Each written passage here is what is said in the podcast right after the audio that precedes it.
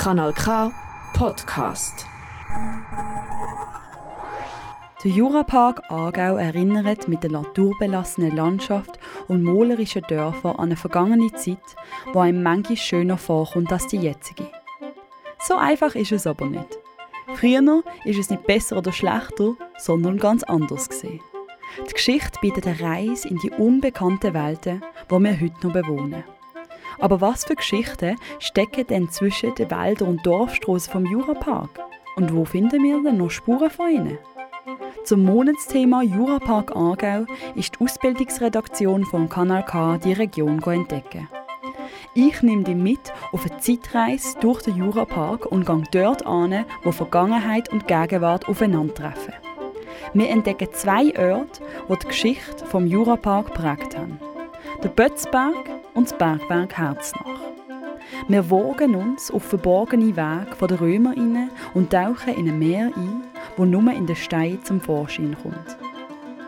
Ich bin Jenny Hughes und du hörst Teil 2 vom Podcast Achtung Rückblende, eine historische Wanderung durch den Jurapark. Du begibst dich mit mir in ein Bergwerk, in dem eine millionenjährige Geschichte ans Licht kommt.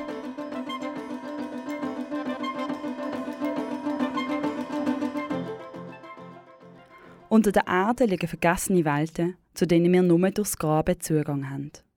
Tief in den Gestein finden wir den Ursprung der Zeit, in der wir leben. Wenn man die gesamte Erdgeschichte anschaut, ist der Abschnitt mit den Menschen so kurz, dass man sie nur in einer Fußnote erwähnen kann. Im ehemaligen Eisenbergwerk Herznach trifft im Stollen die Erdgeschichte auf Menschenschicksal. Dort, wo das Bergwerk heute steht, ist vor Millionen von Jahren mal der Rand vom Urmeer. Alles, was dort gelebt hat, findet sich heute in geologischen Ablagerungen im Stein wieder. So ist es auch bei den Ammoniten, von denen heute nur die versteinerten Schalen im Stein umschwimmen. Datiert sind Ammoniten, die im Stollen vom Bergwerk Herznach ausgegraben worden sind, auf 165 Millionen Jahre. Ein Zeitraum, der für uns fast unvorstellbar ist. Nicht weniger unvorstellbar ist es aber für mich, selber im Bergwerk zu arbeiten. 30 Jahre lang war das Bergwerk Herznach in Betrieb, bis es in den 1960er Jahren geschlossen worden ist. Heute ist das Bergwerk dank dem Verein Bergwerk Herznach öffentlich zugänglich. Der Verein setzt sich für die Erhaltung und Vermittlung von dem geschichtsreichen Ort ein.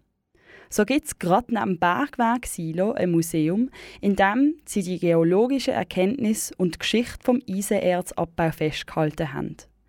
Auch fährt vom Silo die Bergwerkbahn zum Eingang vom Stollen hindern.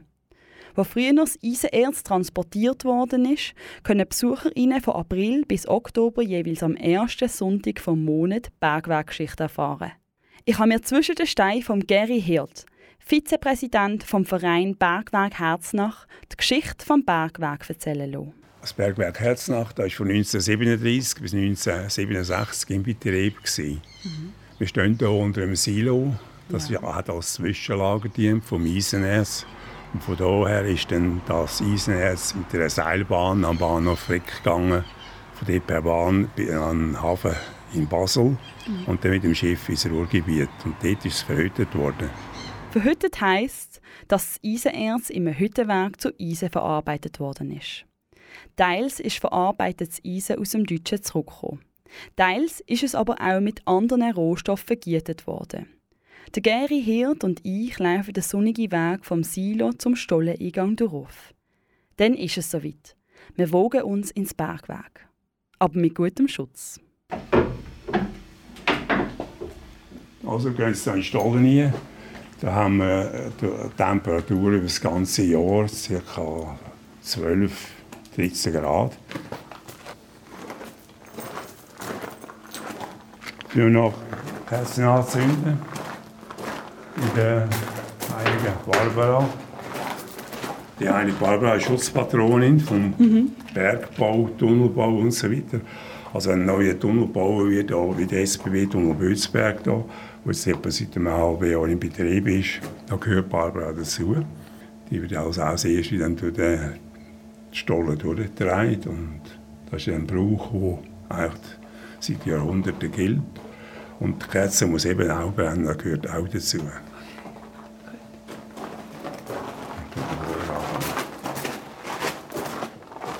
Hier innen ist es viel kälter, aber auch ruhiger als draußen. Die Kerze von der heiligen Barbara brennt und das Licht geht um uns an. Ich schaue hinterher in einen Schacht, der tief ins Dunkle führt. Hier im Gestein macht das Licht wirklich alles aus.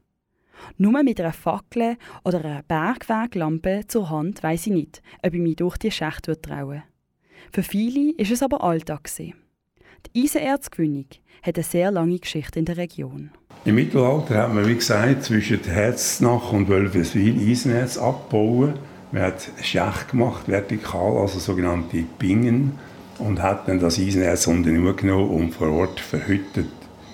Man hat auch so Rennöfen gemacht und so ein Rennofen ist 2010 aus, ausgebildet worden bei der Kanalisationsverlegung von Deisperen auf Herznach. Der kommerzielle Erzabbau ist dann ein paar hundert Jahre später, nämlich in der ersten Hälfte des 20. Jahrhunderts, aufgeblüht. In einer Zeit, die einem Weltkrieg geprägt worden ist, wollten die Schweizerinnen unabhängiger vom Ausland werden. Darum hat man nach einheimischen Rohstoffquellen gesucht. Nach dem Ersten Weltkrieg haben wir natürlich festgestellt, dass vor allem Eisen gefehlt hat damals. Und hat der Bundesrat eine Studienkommission gegründet und hat dann schweizweit nach Eisenerzvorkommen gesucht. Und man hat sich dann erinnert, dass da im Mittelalter abgebaut worden ist. Man hat da Kernbohrung gemacht, also eine Bohrung äh, senkrecht vom Berg ab. Und dann ist man hier auf die bordeaux-rote Schicht, die man hier sieht, die hier im Eingangsbereich etwa zwei Meter äh, Mächtigkeit hat. Wir hatten mal eben den Versuch gestohlen, der etwa 30, 40 Meter gemacht ist, aber ein paar Jahre stillgestanden, wir haben das nicht weitergemacht. Ist erst ab 1937 haben wir angefangen kommerziell abbauen und äh, man sieht auch, wie sich das entwickelt hat, wie die Abbauraten sich gesteigert haben bis äh, 1942, wo wir 211.700 Tonnen Eisenerz abgebaut hat. Man sieht auch hier die Kriegsentwicklung. Das Eisenerz ist ja ins Ruhrgebiet gegangen. Wie gesagt, ein Teil ist retour als Roheisen. Und etwas ist entschädigt worden eben mit Lebensmitteln, zum Teil auch, oder eben mit äh, Kohle, die man da zum Vergasen hauptsächlich gebraucht hat, die Herstellung von Gas.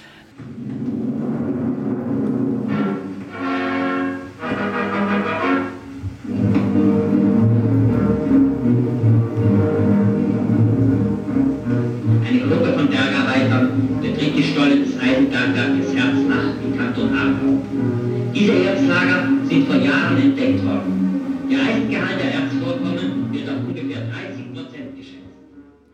Das ist ein Ausschnitt von der Schweizer Filmwochenschau von 1943.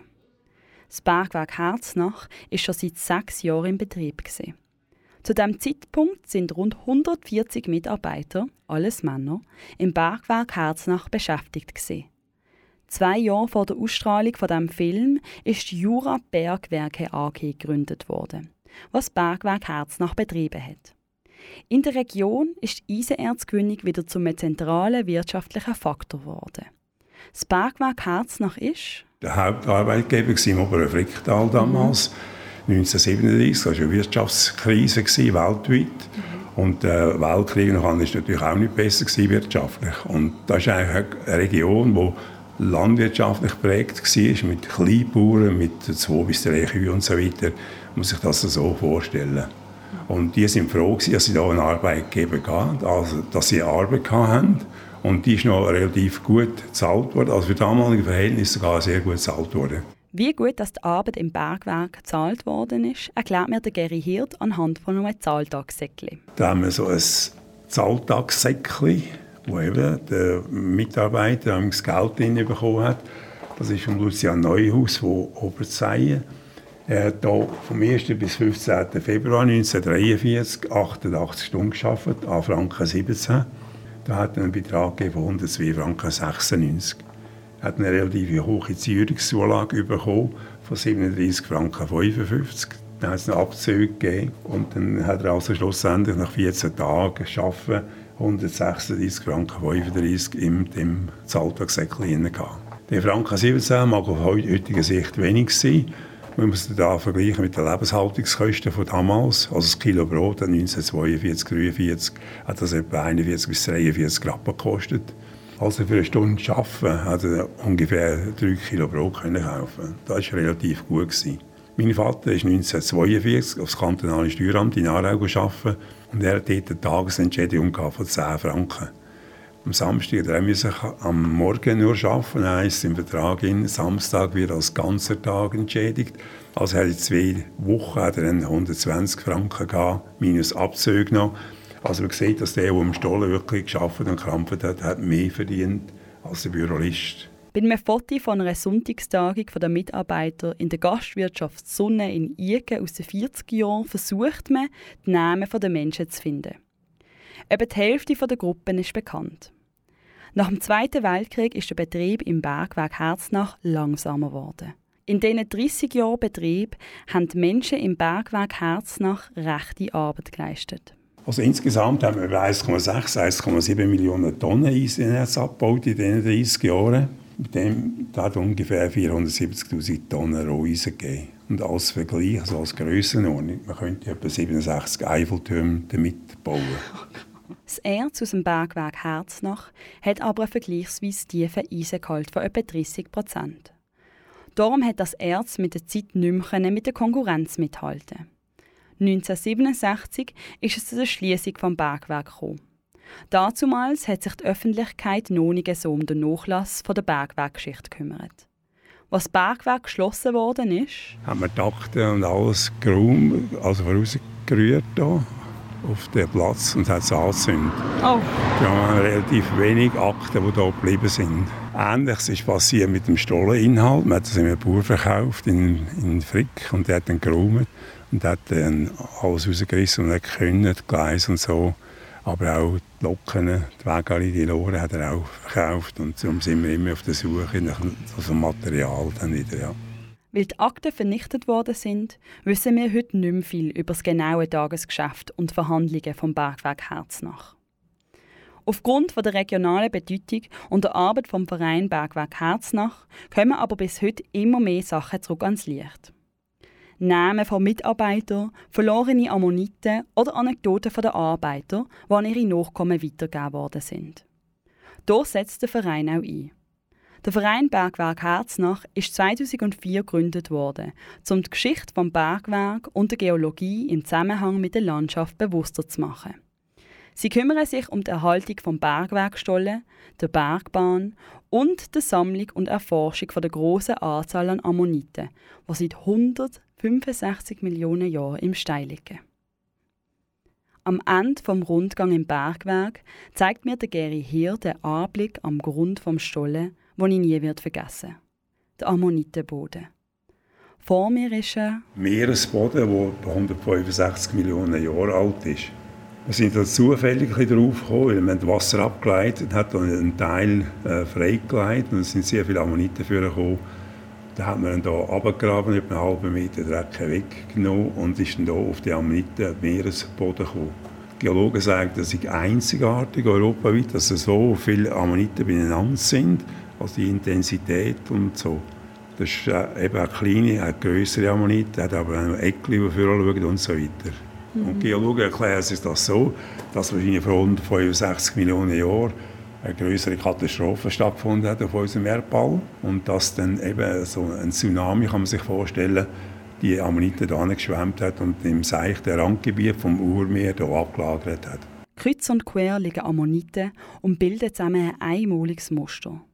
Was eigentlich ein uralter Friedhof ist, könnte schöner nicht sein. Es ist ein Abbild von einer vergessenen Welt, die für immer versteinert bleibt. Du willst auch in der Kieli Stolle vom Bergwerk Herznach? Dann lohnt es sich vor allem am ersten Sonntag vom Monat. Dann kannst du das Museum besuchen, Bergwerkbahn fahren und natürlich auch in Stollen rein. Das alles von April bis im Oktober. Wir wollen ja auch einen Kältenunterschied merken, wenn wir reinlaufen, oder?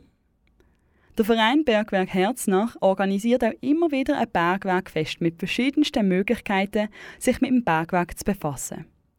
Alle Informationen dazu findest du auf ihrer Webseite unter bergwerkherznach.ch. Das ist der zweite Teil vom Podcast Achtung Rückblende, eine historische Wanderung durch den Juraparksee. Im ersten Teil gehen wir auf die Spuren der Römer auf eine Wanderung über den Bötzberg.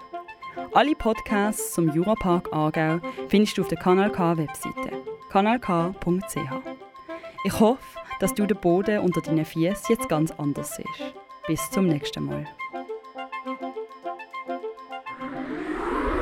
Das ist ein Kanal K Podcast Jederzeit zum Nachhören auf kanalk.ch oder auf deinem Podcast App.